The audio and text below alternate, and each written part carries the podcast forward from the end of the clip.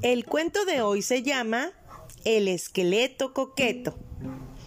Como cada tarde, Anacleto, el esqueleto, salió a pasear tranquilamente por el parque con Cencerro, su perro, su perro esqueleto.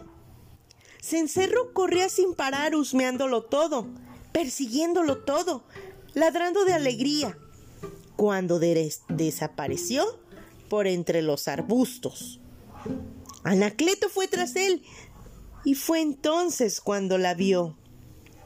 Como cada tarde, allí estaba, sentada en un banco con su bonita diadema azul.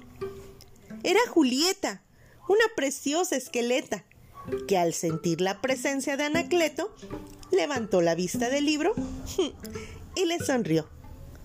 ¡Qué sonrisa más bonita la de Julieta!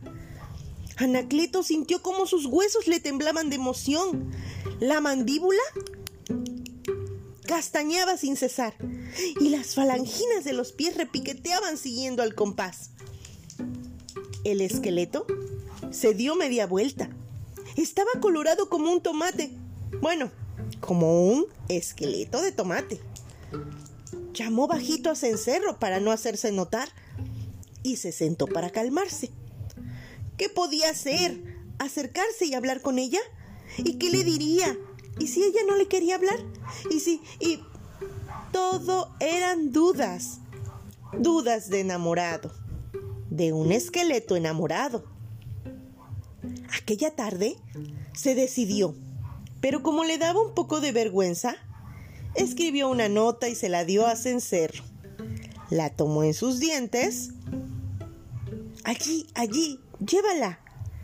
El perro meneó la colita y sonriendo le entregó la nota a Julieta.